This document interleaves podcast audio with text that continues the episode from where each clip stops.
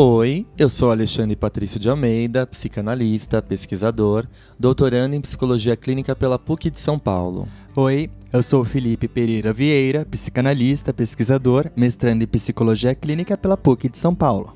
Essa é a segunda temporada do Pílulas Psicanalíticas. Um quadro mais curto e dinâmico aqui do Psicanálise de Boteco. Nele, nós vamos falar de assuntos como amor, ansiedade, pânico, medo, inveja, ódio, tristeza, arte e diversas questões da vida cotidiana. Fiquem ligados, pois sua pílula semanal de psicanálise sai toda sexta-feira. Você não vai querer ficar fora dessa, né? Então, deita aí no divã e se joga nas suas neuroses.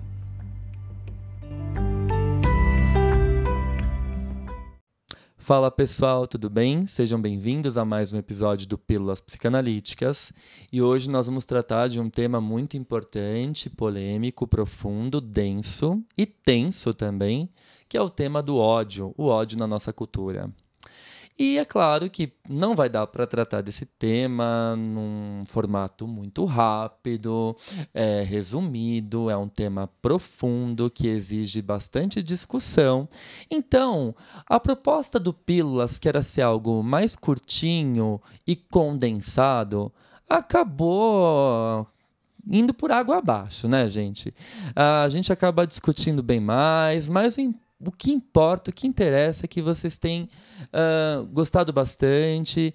A gente recebe devolutivas com frequência no Instagram, né, Fi? Sim, a gente agradece muito por essa confiança, por esse carinho, por esse amor que vocês é, escrevem lá pra gente né? E a gente se sente muito grato por isso. O quanto a psicanálise tem corrido aí nas veias do Brasil, de outros territórios, enfim, alcançado voos que a gente nunca imaginava que iria alcançar, né? Mas uh, vamos falar do ódio, Felipe.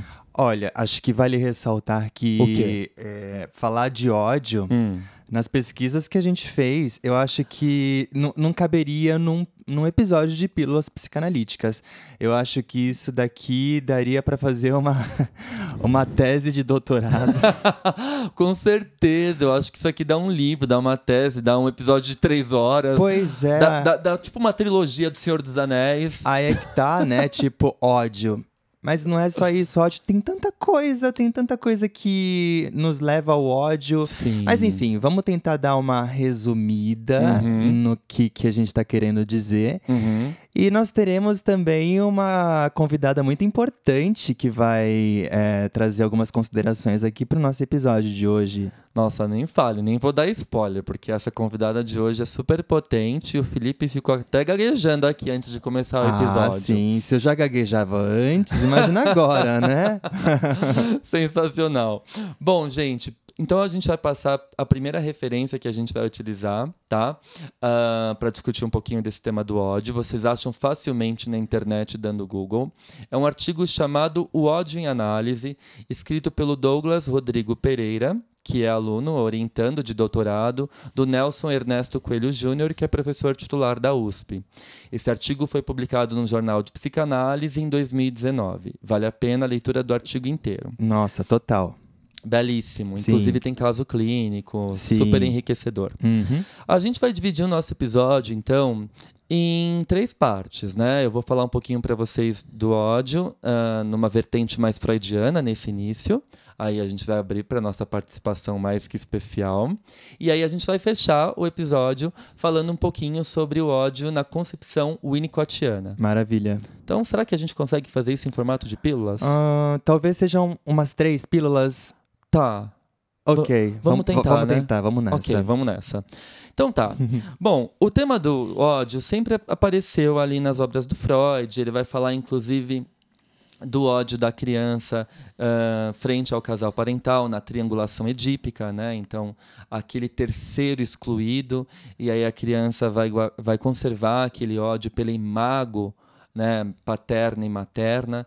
Vamos lembrar o que, que é imago, é aquela imagem que a criança conserva dos pais, tingida pelas fantasias, pelos sentimentos, pelos desejos, pelas pulsões. Né? Tudo aquilo que fica guardado uh, no aparelho psíquico da criança, do adulto. Por isso que a gente fala que cada filho tem um pai e uma mãe diferente. Né? Você tem dois irmãos e esses irmãos vão ter percepções completamente diferentes dos, dos seus pais. Uhum. Né? Bom, então isso aparece desde o início da obra do Freud e depois, lá em 1909, a gente começa a ter um, um aprofundamento do ódio no pensamento freudiano. Em 1909, a gente tem a publicação do Homem dos Ratos, né? E a novidade é que antes de 1909, as neuroses se constituíam no conflito e na defesa contra os impulsos sexuais inconciliáveis com as exigências das pulsões de autoconservação. Então, qual que era a grande causa de origem das neuroses, né? Aquele duelo pulsional entre o que eu quero, o que eu posso, entre o que eu quero, o que eu desejo, né, uhum. com aquilo que eu posso. Então, Sim. não posso isso, isso vai contra os meus princípios. Então, conflito, pum, gera neurose. Quando Freud começa a estudar ali o caso do homem dos ratos, ele vai descobrir, é, nesse caso em específico de neurose obsessiva, que é um elemento central: o recalque do ódio ao pai. E, e, será somente em 1915, né, após a introdução do narcisismo, que o ódio passará a ter, um, a ter um estatuto mais claro na metapsicologia freudiana. Certo. Então, e aqui, dando continuidade, né, em 1911, o Freud vai publicar o caso Schreber e seus estudos sobre a paranoia e a psicose. E o ódio é uma forma secundária e defensiva contra o desejo homossexual pelo pai. Então a gente está aqui caminhando, né? Vamos, o Homem dos Ratos, caso Schreber. Então ele vai dizer assim: uh, o, o, o amor do pai é transformado em ódio. Né? Então é uma defesa contra esse desejo homossexual. E aqui a gente pode fundamentar, por exemplo, uh, a própria homofobia, né? a própria aversão dessas pessoas pelos homossexuais. Né? É, porque uh, o homossexual ele denuncia algo meu. Uhum. Então eu tenho que extirpar, destruir, aniquilar porque ele apresenta algo que está ali na borda do meu desejo e do meu próprio limite, que é bastante inconciliável. Por isso que a gente vê algumas personalidades, principalmente da área política, né? que são, têm um discurso altamente homofóbico tradicional, mas que nos bastidores são flagradas ali com outros homens. Pois é, apareceu aí na mídia recentemente, recentemente né, Recentemente, pois é. E o Freud vai dizer isso, né? Aqui é, é, nessa entidade patológica, psicopatológica, o mecanismo de projeção e regressão da libido ao narcisismo são característicos. O amor ao homem seria um retorno ao amor a si. De maneira ainda rudimentar, nós começamos a ver uma aproximação entre o ódio e o narcisismo. Né? Então, eu recalco esse amor que eu sinto pelo meu pai, esse desejo que eu sinto pelo meu pai, e passo então a odiá-lo. Né? É, então é um recalque de um desejo, de uma intenção uh, homossexual. Por isso que eu tenho que eliminar né, algo que apresenta risco à minha própria integridade. Interessante. Ao meu segredo velado. Interessantíssimo isso, né? Porque quando a gente odeia algo, uhum. é, vale a gente salientar que o, o, oposto do, do amor não é exatamente o ódio. Uhum. É a uhum. indiferença, né? Total. Então, o que, que ocorre? Se a gente odeia alguma coisa, será que a gente está odiando? A gente está se defendendo de um amor velado? Hum. Né? Então, e, e o é quanto, importante e aqui, pensar nisso. Não, e mais ainda, né, Fio? Eu fico pensando, é, o quanto odiar alguém me mantém vinculado a esse objeto. O ódio é uma maneira de sustentar o vínculo, né? Então é mais fácil ter um objeto odiado do que não ter objeto algum. Pois é, se formos indiferentes, a gente deixa o objeto ir, deixa ele ser. Perfeito. Pois é, Perfeito. é, mas no entanto a gente fica vinculado a ele, né? A gente prefere odiar. Exato, exato. Hum. Exatamente. Bom, em Os Instintos e Seus Destinos, né, ou As Pulsões e Seus Destinos, de 1915, pela primeira vez o ódio vai ser articulado uh, ao narcisismo. Uh, o ódio passa a ser compreendido como uma experiência primordial do humano diante da frustração das exigências pulsionais e de um objeto que estimula e exige trabalho do aparelho psíquico. Aqui a gente tem o ódio como uma marca preliminar da alteridade, da diferença entre o eu e o outro. Vou explicar melhor.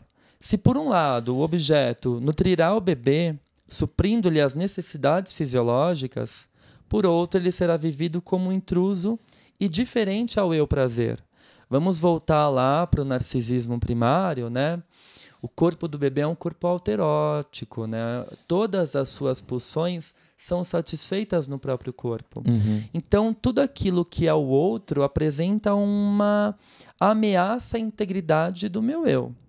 Vocês estão vendo como as teses do Freud elas vão se ampliando, se costurando, se entrelaçando.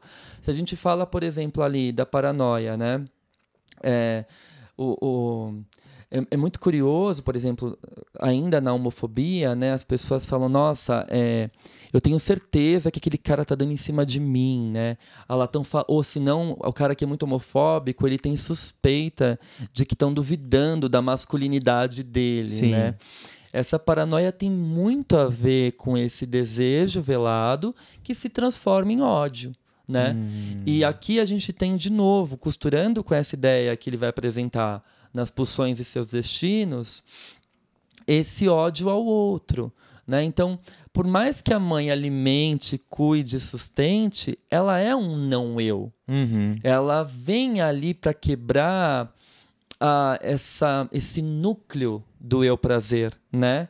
Então, você começar a odiar o objeto, e a gente vai falar mais disso quando entrar em Winnicott, é você aprender a lidar com a alteridade. Por isso que em regimes ditatoriais, né, onde a gente tem ali a predominância de um ditador, qual que é o sonho de consumo de um ditador? Deixar todo mundo igual, uhum. anular as diferenças. Né? A diferença é o que me incomoda. Por quê? E aqui a gente pode dar um salto, por exemplo, para o outro conceito do Freud, quando ele começa a falar de textos sociais e culturais, que é o narcisismo das pequenas diferenças. Sim. Né? Então, tudo aquilo que gera em mim um incômodo, um estranhamento, que seja da ordem do infamiliar, né? uhum. né? E é curioso, né? O Dasenheimlich, né? O infamiliar. É, eu tento eliminar, eliminar, acabar com isso, né? Então você pega ali o sonho, o delírio de grandeza, né, nazista. Vamos construir uma raça pura, ariana e acabar com todos que se diferenciam de nós, né? É, Vamos nivelar essa educação para uma educação tradicional, né, de valores. Vamos deixar todo mundo pensando igual, porque o diferente me causa desconforto. Uhum. Né? Esse é o sonho de um ditador. Então, é interessante como o ódio ao mesmo tempo, ele assinala o reconhecimento de uma alteridade, de saber que tem um outro ali que pensa diferente de mim, né? que, que uh, age de forma inesperada e que eu tenho que aprender a respeitar, que eu tenho que aprender a lidar. Né?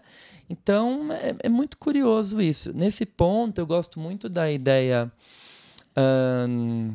Daquele pensador fantástico, filósofo, historiador, o Achille Mbembe, né? Uh, naquele livro dele bárbaro, uh, Necropolítica, uh, que eu acho que deveria ser, como a gente fala aqui, um livro de cabeceira para todo mundo.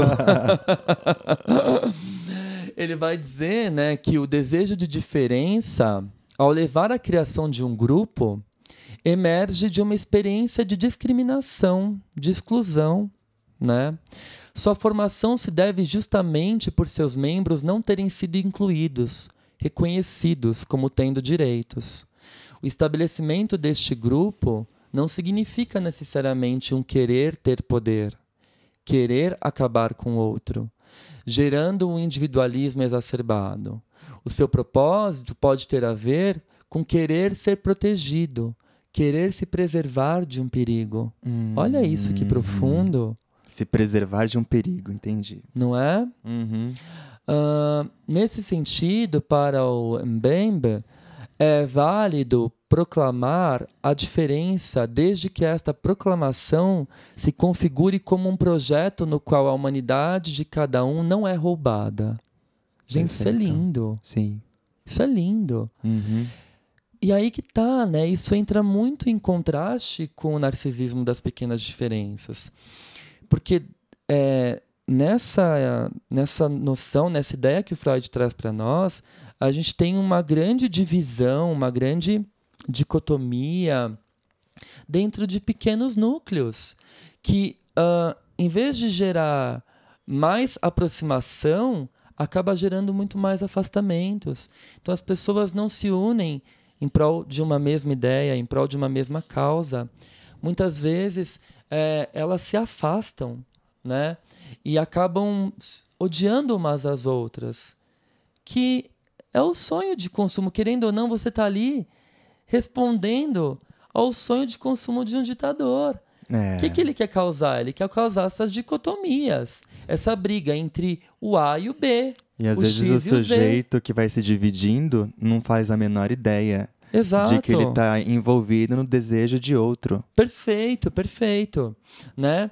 É justamente aí que pode residir a passagem do preconceito para a intolerância. Quando se rouba a humanidade do outro, pois se passa a desconsiderar o outro. A vida do outro passa a não ter valor. Entretanto, ainda assim, ela continua sendo vista como uma ameaça à minha vida, na medida em que ela reivindica um lugar, um direito. E isto é impossível de se tolerar. Hum. Forte, não? Muito. Bom, em 1920, quando Freud cria a tese dele sobre a pulsão de morte, no texto Além do Princípio do Prazer, ele vai falar que a pulsão de morte ela fica ali, quietinha, busca o desligamento, uh, ao estado inorgânico, né? Uhum. Mas em 1923, quando ele vai falar do eu e o isso, ele já apresenta a hipótese de que essa pulsão de morte ela pode se aliar a Eros, perfeito, né? Que é a pulsão de vida, a pulsão de vida e ganha força. E aí ela defletida para fora, ela tende a aniquilar, destruir. Pois é, imaginei uma pulsão de morte energizada, né? Nossa. o estrago que isso faz, né? Sim. Bom, e aí a gente tem também é, esse ódio, ao mesmo tempo que ele pode ser defletido para fora. Vamos lembrar lá em Luta e Melancolia, de 1917, embora tenha sido escrito em 1915, mas foi publicado em 17. É, esse ódio se volta para dentro. Né? A gente pode pensar aí na estrutura de um superego altamente destrutivo que se volta contra o sujeito e acaba destruindo o sujeito de dentro para fora né? Então a gente tem aí um ódio de dupla saída. Ou destruo o outro, ou destruo a mim mesmo. Uhum. E aí que tá esse paradoxo, né, do bebê. Eu tenho essa figura que cuida de mim, que me dá tudo que eu preciso, alimenta, me troca, me põe para dormir, mas ao mesmo tempo incomoda o meu eu prazer, porque é um outro. Entendi, né? sim. Então me tira dessa situação de. Alterotismo? De alterotismo, exatamente. De, uh, de, de, puro prazer, né? Uhum. Porque eu vou ter que lidar com a diferença. É exatamente isso que a gente acabou de ler, né? É, do preconceito a gente passa para intolerância, né? Então não basta só eu ter esse preconceito, mas eu cultivo uma intolerância. É, a gente rouba a humanidade do outro. Porque na medida que o outro existe, ele reivindica um lugar. E esse lugar, para quem não tolera, né, é, é, impossível de suportar. Então tenho que destruir, aniquilar. Né? Uhum. Né? E aqui a gente começa a pensar nas bases, por exemplo, da necropolítica, enfim, né, disso de um governo somente dedicado a uma classe da sociedade, esquecendo totalmente de uma classe mais uh, vulnerável, né? Enfim, a gente começa a entrar em mil questões aqui. Por isso que estamos falando que falar sobre o ódio é como se estivéssemos pensando numa tese de doutorado, né? Porque tem assunto pra caramba. Total, total, total. É... Bom, curioso, né? Assim, que a gente ainda nessa ótica freudiana, eu fico pensando o que fazer, né, para para amenizar esses impulsos, né? Saber tolerar esse ódio e saber lidar, né, é, com a diferença. O preconceito ele nasce da dificuldade de vislumbrar e aceitar que não somos senhores em nossa própria casa. Já começa aí. Uhum. Né? Por isso que a psicanálise é alvo de extrema intolerância. Hum. O hum. que, que a psicanálise denuncia, não é mesmo? Denuncia a nossa falta de controle. A gente não controla nada. Nós temos uma instância psíquica que que age por nós sem que nós saibamos o que a gente chama de inconsciente, né? Sim. Bom, sendo acossados por este não saber, ficamos sem alcançar tanto do que seremos capazes quanto do que o outro é capaz. Neste sentido, é imprevisível o que pode vir de nós ou do outro, uh, podendo isso ser muito estranho e destrutivo. Este é outro modo de dizer o quanto nós somos vulneráveis. Uhum. O outro me causar dano, gerando em mim medo e dor, é uma realidade, mas não significa necessariamente que a reação a isto deva ser a intolerância em relação a este outro. E, consequentemente, praticar um ato de violência como represália é o mais pertinente ou natural. Significa, sim, que a minha vida depende do outro, de outros que podem me ferir assim como eu também posso feri-los. E não há nada que se possa fazer para evitar esse risco. Justamente aí, nesse nessa situação delicada, consiste a minha humanidade e a humanidade do outro. Hum, perfeito. Mas vamos ouvir um pouquinho mais sobre isso. Você chama. Eu chamo? Você chama. Bom, a participação de hoje, gente, é ninguém mais, ninguém menos que a brilhante Maria Homem. Uhul! Maria, fala um pouquinho pra gente sobre o ódio. Vamos nessa, Maria.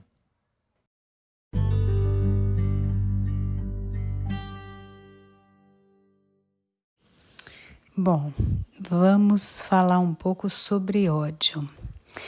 Mas antes de começar, eu queria falar sobre psicanálise de boteco, que é um nome incrível, né? Que já vai dizer da possibilidade do amor, do encontro, da conversa e de preferência tomando umas, que significa tirando a consciência é, do centro, deslocando um pouco a consciência. Essa, essa é a sedução do bar e do boteco, é você poder, quem sabe, dar um lugar para o inconsciente que não seja de produção de destruição. Porque não necessariamente é bom você tirar a consciência do centro, né? Você revelar que o sujeito é descentrado. Às vezes é interessante, mas às vezes é um risco, porque aí pode vir o rebotalho das pulsões mais uh, disruptivas, uh, por que não dizer malignas, mortíferas. Isso a gente está acompanhando, né? Então é bom o boteco, porque ele é, ao mesmo tempo, um, né, uma leve nuance da racionalidade, da consciência, você pode ter a bebida e a comida em pequenas porções, né? Tem até prêmio de gastronomia, né? Porções, quitutes de boteco.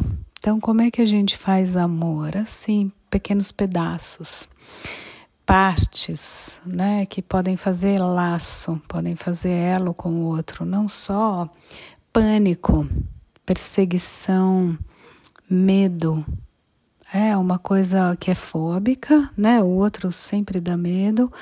E quando você não consegue subjetivar isso e dizer, nossa, tenho medo, aí você diz, odeio, tenho que destruir, tenho que exterminar. o ódio. Por isso que dos afetos, né, a ciranda dos afetos, o medo e o ódio, eles se entrelaçam. Eles vão fazendo aquela trança tão destrutiva que uma coisa justifica a outra. Quanto mais medo, mais certeza você tem que o outro é o mal. Então você faz também uma projeção do mal com muita com muita ignorância, com muita falsidade, o fiction, o ficcional, o fake, a fake news, a não relação com o mundo, com a realidade. Então, o princípio do prazer é um fermento do ódio, no sentido de que você pode ir na fantasia, envelopando o objeto, envelopando o real, envelopando o mundo da maneira que você desejar. Né? Você não tem aquele opa cair em si.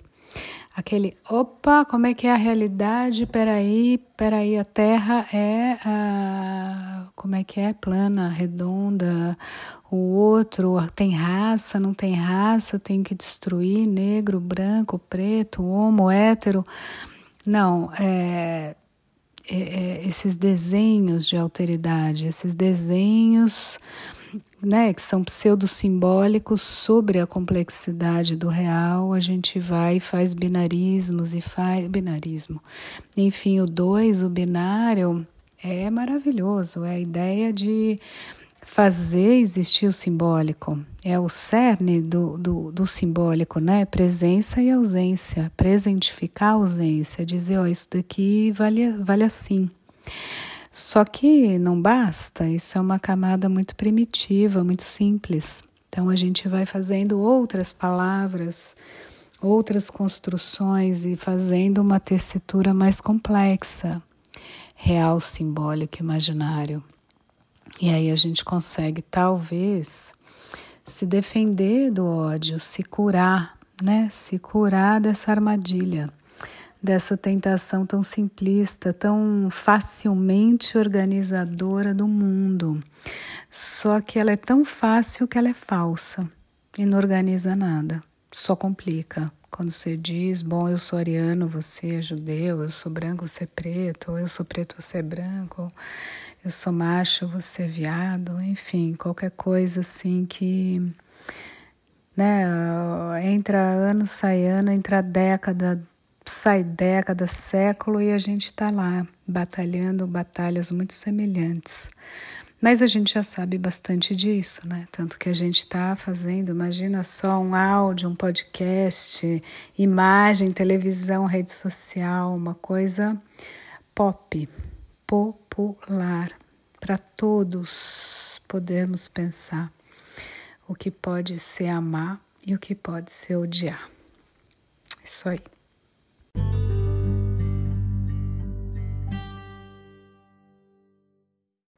Que áudio é esse, senhor?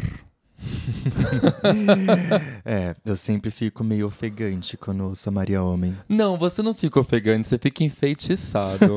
o pessoal precisa saber.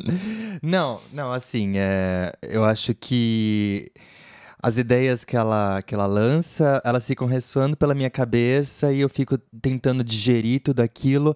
E também é, olha, eu não vou mentir para vocês, gente. Eu tento absorver um pouco dessa elegância, né? Ai. A forma que ela constrói essas frases é tão lindo. Ai, nossa, é demais. É tão, ai, enfim. Passa a palavra para você. Tá, vai. Fica comigo então essa missão. Gente, assim, eu preciso contar os bastidores. o Fih é apaixonado pela Maria não, Homem. Não, não, peraí. Agora eu vou contar os bastidores também. Ah, conta. Sabe o que que acontece, gente? O Alexandre é apaixonado pela Maria Homem. Bom, ano passado, quando eu fiz a live com ela sobre masculinidade, que a propósito eu tô escrevendo um artigo sobre isso, gente, nossa, eu fiquei muito nervoso, foi uhum. fantástico, mas a live deu tudo certo, foi super emocionante. Ah, sim. Recebi devolutivas lindíssimas, né? Fora ter o convite dela, Lê, você aceita fazer uma live comigo. Pois e agora é. a gente a convidou e ela.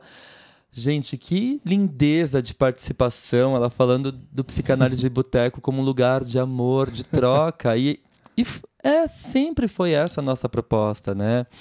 Trazer psicanálise para vocês de uma forma mais palatável, digerível, pop, né? Popular, popularizar, fazer circular, sem pedantismo, sem jargão, sem essa essa forma de transmissão elitizada, é, inacessível que a gente vê por aí, né? Ai, às vezes até preguiça de ler ou de assistir a uma live de psicanálise com tanto pedantismo. É. E às vezes essas pessoas pedantes falam nada com nada, por incrível pois que é. pareça. Maria Homem aí, super inteligente, super bem inteirada e, e super compreensível. Exatamente, clareza, comunicação, insights que cutucam e ficam ressoando na gente por muito tempo, né, reverberando. Enfim, mas que lindeza assim essa a gente falando de ódio ao mesmo tempo sendo atravessados pelo amor, né? Porque é justamente isso que a gente falou no outro bloco sobre Freud, né? Esse processo de ao mesmo tempo quando a gente odeia a gente assinala a alteridade, a gente aprende a lidar com a diferença, né? Porque o outro é algo do, do meu não eu, né? Uh, do, que, que, que vai, vai na direção oposta desse eu prazer, né? Então eu tenho que aprender a lidar com isso. Então o que, é o processo de discussão, democratização, debate? É isso, né? As formas que a gente tem para dissolver esse ódio, resolver esse ódio, que também não é todo maléfico, vilão. Não. Né? Se a gente explorar por uma vertente mais winnicottiana. Então a gente vai complementar essa fala da Maria uhum. com um olhar winnicottiano sobre o ódio, que é muito interessante. Né? É, em Winnicott, a gente encontra postulações sobre a importância do objeto primário para o surgimento da capacidade de odiar do bebê ou do analisando. Uhum. Quantos analisandos, né, pacientes, precisam dessa situação de odiar o analista a primeira vez, né? Muitos pacientes não tiveram oportunidade de passar por essas experiências de experimentarem o ódio ao longo do seu desenvolvimento e aqui a gente tem toda a teoria do desenvolvimento maturacional do Winnicott, né? desse desenvolvimento psicossomático, psiquessoma, uhum. né, Fi? Sim. Uh, o Winnicott vai dizer para nós que a agressividade é um fenômeno primário. Ela se manifesta por meio da motilidade do bebê. E, e o que, que seria a motilidade? E aqui está totalmente no sentido oposto, né, da direção do Freud. Uhum é importantíssimo a gente salientar que o Winnicott não trabalha com o conceito de pulsão de morte. Ah, sim. Então ele vai falar, quando o bebê é, chuta o ventre da sua mãe, isso não significa ódio, destrutividade. O ódio é uma coisa que precisa ser apropriada em primeira pessoa pelo sujeito. Isso nada mais é do que uma manifestação motora. Perfeito. Do que um impulso vital, a Exatamente. motilidade, né? Olha que riqueza isso. Na origem, a agressividade se relaciona com o amor primitivo, que é imperativo e desmedido. Né? Então, esse bebê está ali naquele amor motor, imperativo, desmedido, testando a sobrevivência do objeto, e a gente vai falar um pouquinho sobre isso. Nesse momento inicial, quando o bebê não existe sem os cuidados do ambiente, ele ainda não tem a capacidade de se responsabilizar por seus atos. Aos olhos de um observador externo, o bebê, ao morder e exigir os cuidados maternos, demonstra raiva e realiza atos destrutivos contra a mãe. Do ponto de vista do bebê, no entanto, não existe intencionalidade em seus atos, pois ainda não tem uma integração possível para que ele possa ter uma intenção em algo. Uhum. Né? O bebê não sabe quem é ele, quem é o outro. outro o não que é um sabe dentro. Exatamente. E o que é um fora. Isso. É, do, é, com efeito, né, o ódio é um fenômeno relativamente sofisticado. Aqui é uma citação do Winnicott. Abre a citação, vou repetir. O ódio é um fenômeno relativamente sofisticado e não se pode afirmar que exista nesses estágios iniciais da vida. Fecha a citação. Apenas após ter alcançado certa integração, bem como ter conquistado a capacidade de se relacionar com os objetos totais, a criança poderá odiar. No início da vida, nós estamos no estágio da pré-concernência. Uhum. E o que, que é essa concernência, Fih? Explica para nós. Acho que para a gente chegar no estágio da concernência propriamente dita, uhum. anteriormente a gente passa pelo que o, Winnicott postula como círculo benigno. O que, que seria esse círculo benigno? Basicamente, seria é, quando o bebê dirige essa agressividade a, ao corpo da mãe em fantasia, né? Vale, vale salientar isso, né? Ainda não tem uma relação de não, objeto externo, não é uma tem. relação de objeto subjetivo. Exatamente. Então tudo acontece em instância de fantasia. Uhum. É, e é necessário que essa mãe sobreviva a esses ataques aí do bebê, né? Uhum para que ele possa fazer possíveis reparações dos, dano, dos danos que ele causou a esta mãe em fantasia ou, ou a essa pessoa que cuida dele. Essa, esse círculo, é. ele vai se repetindo por muitas e muitas vezes. É, ao longo de todo o desenvolvimento. Exatamente. Principalmente nos primórdios. Exatamente. E aproveitando que você tá super winnicottiano, acho que o nosso orientador tem feito muito bem para você lá na PUC de São Paulo, né? Talvez eu esteja bem incorporando bastante as ideias dele, né? é, conta para nós o que, que acontece quando essa mãe não sobrevive. Quais são as duas saídas possíveis? Olha... Em relação a esse ódio. A esse ódio não, porque o ódio vai ser um, um, sentimento secundário, né? Esses impulsos motores destrutivos, agressivos. Se eles não são experienciados em primeira pessoa pela unidade psicossoma, o que acontece com eles? Isso ele vai ficar basicamente de defletido para dentro uhum. do, do indivíduo, né? Podendo uhum.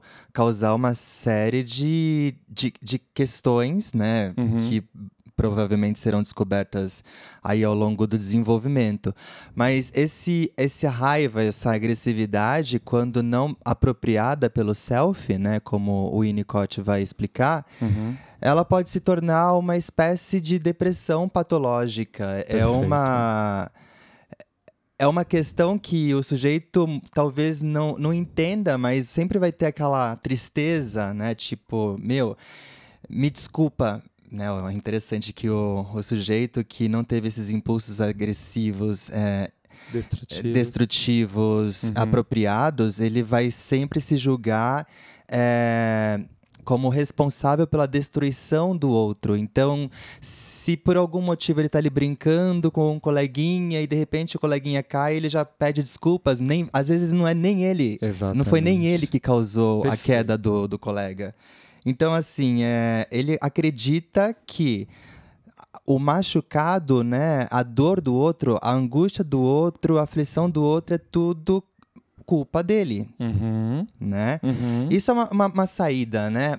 Mas também temos uma outra possibilidade, né? Não, uhum. não existe receita na psicanálise, né? Tipo, não tem um resultado. Claro. A gente também pode ir por, uma, por um viés mais de neurose obsessiva de neurose obsessiva, você tenta controlar esses impulsos agressivos destrutivos, né, o tempo todo através de rituais de controle. Exatamente.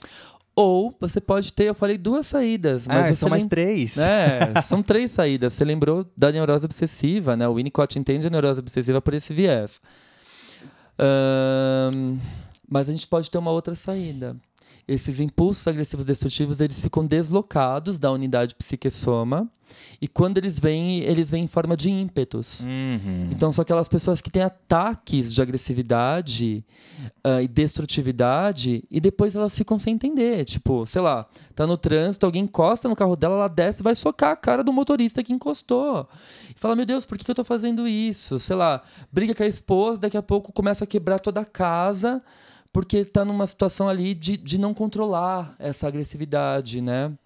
Então, o sujeito, de fato, ele, ele não cria, ele não consegue elaborar o sentimento relacionado ao ódio. Exatamente. Fica uma agressividade bruta, uhum, crua, uhum. primitiva. Ou dirigida para fora ou para dentro. Perfeito, perfeito. Por isso que o Winnicott vai nos dizer que o ódio é um fenômeno muito sofisticado, né? Então, no início da vida, nós estamos nesse estágio do pré-concernimento, da pré-concernência, que o Fih acabou de explicar, e eu fiquei, confesso, o episódio é sobre o ódio, mas eu morri de amores. Oh, que bonitinho! e de orgulho com você explicando. Ai, tá acontecendo, tá acontecendo. Aqueles, né? Ai, gente. mas é isso, aprendizagem e desenvolvimento e maturidade é uma conquista. É, é uma conquista eterna, né? Eterna. Porque a gente nunca tá pronto. Exato. Eu tenho tanta coisa para aprender ainda, aprendo todos os dias, sabe? Não é porque eu estou no doutorado, terminando meu doutorado, que eu me acho superior a quem está começando o mestrado. Isso é ridículo.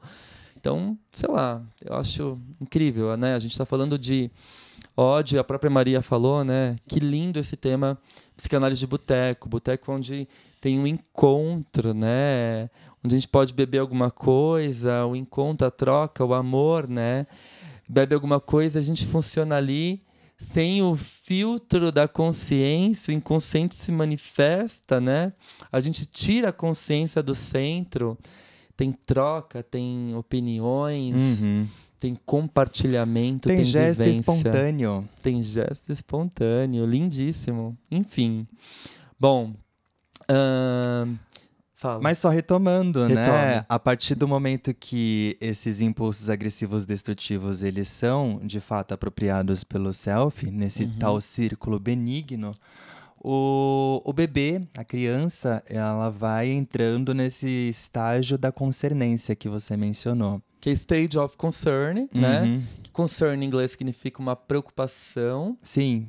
Mas a gente não pode muito falar de preocupação, porque pré-ocupação significa que tem um eu formado né? Uma é. pré antes. Exato. E o eu tá se formando, tá se constituindo. Por isso que ele precisa começar a se apropriar desses impulsos agressivos e, e ele precisa que essa mãe, esse, esse pai, esse ambiente, esse cuidador, enfim, sobreviva. sobreviva a isso. O analista. Então, assim, né, gente? Depois de algum tempo, talvez esse indivíduo precise entender por que, que ele, ele age daquela forma ou porque ele sente daquela forma forma.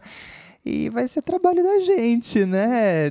Conseguir dar conta disso, entender o que está acontecendo aí nessa relação e sobreviver. Lindo. Posteriormente, na fase da concernência, há uma separação e a consideração sobre a figura da mãe e dos objetos, né? Alcança-se e se conquista a capacidade de sentir culpa. E é exatamente o que a Maria falou para nós. Uhum. Com certa integração tendo sido alcançada, a frustração passa agora a ser fonte de raiva e de ódio. Então eu começo a ser capaz de sentir frustração, eu começo a conciliar isso com a culpa e desenvolvo a capacidade de sentir ódio. O ódio é sofisticado. Por isso, quando ele não é apropriado pelo self numa integração psicossomática a partir da vertente winnicottiana, uhum. ele se manifesta através de ímpetos ou ele fica conservado no interior do self, causando culpa ou uh, o sintoma de uma neurose obsessiva muito forte, muito intensa, de tentar organizar tudo fora que tá uma bagunça dentro. É, exatamente. Tentar controlar esses impulsos. A raiva é tão grande que o psiquismo lança ali nesse mundo interno uma, uma, uma confusão, uhum. né? uma desorganização, uhum. e o sujeito fica ele tentando organizar tudo isso é, no mundo é, externo, né? Isso para tentar dar uma alinhada nas questões internas. Perfeito. Né? Então, de alguma forma, o ódio não é sentido. Uhum. É... Dessa maneira, né, o ódio possui uma história de desenvolvimento que vai da dependência absoluta do bebê, dessa agressividade primária que a gente falou, o amor primário, e a indiferenciação entre o bebê e o ambiente, a dependência relativa e a fase da concernência, a diferenciação entre o eu e o ambiente, o estabelecimento das relações de objetos totais, a capacidade de usar esses objetos e a conquista da capacidade de intencionar algo e, por sua vez, sentir culpa. Nesta última fase, o desmame e a desilusão provocarão reações no bebê, e a mãe saudável deve usar a agressividade e o seu ódio a fim de promover um ambiente adequado para que o processo de desilusão continue ocorrendo. Ou seja, a mãe também tem que ser capaz de uhum. odiar esse bebê. Sim. Porque ela, odiando, ela vai saindo daquele estado fusional. Exato. E vai mostrando para o bebê que existe uma realidade objetivamente percebida, que existe uma realidade externa, que não é baseada na onipotência desse bebê. Ou seja, primeiro ela precisa ser uma mãe ambiente e depois ela se torna uma mãe objeto. Para que o bebê possa utilizá-la, uhum, né? Exatamente. E aqui vale jogar um pouco de luz sobre o setting analítico, só para finalizar a nossa discussão, que daria um livro, um episódio de três horas, a trilogia do, do, do Senhor dos Anéis. Ou então vai. você pode dar um aulão sobre isso, quem sabe, né? Posso, Falar um pouco posso. do estágio da concernência. Depois vocês ódio, comentem lá no Insta, tá? Deem palpites. Deem palpites, por favor. Apesar que a gente vai falar um pouco disso amanhã no nosso curso, né? Sobre as patologias do narcisismo, o mal-estar e a positividade super tóxica. bem lembrado. Amanhã no curso de sábado, né, uh, que acontece Uh, para quem está ouvindo esse episódio, né, gente? Amanhã é dia 14 de maio. Verdade. Vai acontecer das de 19... 2022. De 2022, né? A gente não sabe quando, o ano que você vai ouvir, né? Uh, que acontece das 19 às 21 horas. Eu vou falar muito desse tema, né? Para quem questões. tiver interesse, é só clicar lá no link da bio do Alexandre Patrício, arroba Alexandre Patrício, e se inscrever no curso. Isso. Bom... Uh, e um texto belíssimo do Winnicott, então, para a gente finalizar, chamado O ódio na conta transferência, de 1947. Winnicott, baseado em seu trabalho com psicóticos e pacientes severamente regredidos, amplia a importância da análise do ódio para a prática clínica. O analista odiará o seu analisando. Isso é fato. Ao invés de negar o ódio, a negação que indicaria uma dificuldade em viver e suportar esse afeto, cabe ao analista aceitá-lo e fazê-lo ser um objeto de análise. Apesar de o foco ser o ódio vivido em relação ao psicótico, ao paciente difícil, Winnicott amplia sua afirmação. Em toda análise, de alguma forma, algum grau de ódio vai se manifestar na conta transferência. Né? O ódio está presente em qualquer análise, visto que é parte da ambivalência humana. Mas no caso de pacientes com falhas graves no desenvolvimento, o ódio não é vivido no registro da ambivalência, por isso que ele é um sentimento altamente sofisticado. Exatamente. Por fim, eu gostaria de ler um trechinho de um conto, de uma crônica da Clarice Lispector, chamado O Búfalo, que vai contar a história de uma mulher que está passeando pelo jardim zoológico e ela está louca de vontade de aprender a odiar, porque ela não consegue. Hum, o que, que ela diz aí? E um dos trechos do conto, ela diz assim: De repente a mulher desviou o rosto. É que os olhos do macaco tinham um véu branco gelatinoso cobrindo a pupila. Nos olhos, a doçura da doença. Era um macaco velho. A mulher desviou o rosto, trancando entre os dentes um sentimento que ela não viera buscar. Apressou os passos Ainda voltou a cabeça, espantada para o macaco de braços abertos. Ele continuava a olhar para frente. Oh, não, não isso, pensou. E quanto fugia, disse: Deus, me ensine somente a odiar. Uau. Clarice sendo Clarice, Clarice uhum. com Maria Homem. Lembrando que a tese de doutorado da Maria Homem foi sobre Clarice, uhum. né? então, a gente termina esse episódio dessa forma, causando mais dúvidas e inquietações do que certezas, porque a psicanálise é isso. Exatamente. Até o próximo encontro do Pílulas. Até, pessoal. Até sexta que vem, gente. Tchau, tchau. Beijos. Beijo. Música